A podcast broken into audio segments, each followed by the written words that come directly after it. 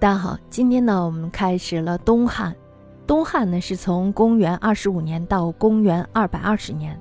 西汉末年，农民起义的硝烟未尽，起义的胜利果实呢，却已经落入了他人之手。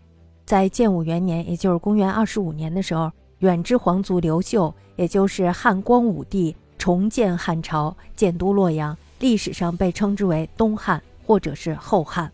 东汉呢，在经过了光武中兴以后，社会的经济有了一定的恢复，文化进步的发展，完成了光辉灿烂的汉文化的创造。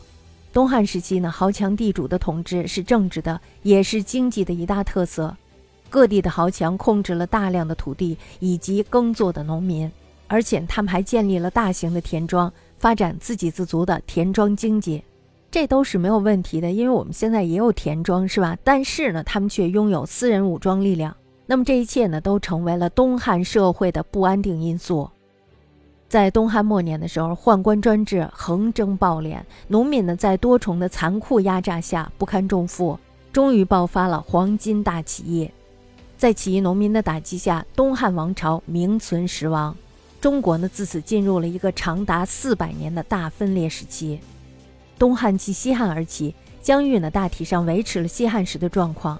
值得一提的就是东汉光武帝时期，大漠地区的匈奴一分为二，南匈奴归附了汉朝，北匈奴呢也在和地时被东汉和南匈奴击败而部分西迁，从而大漠地区归于汉朝的统治。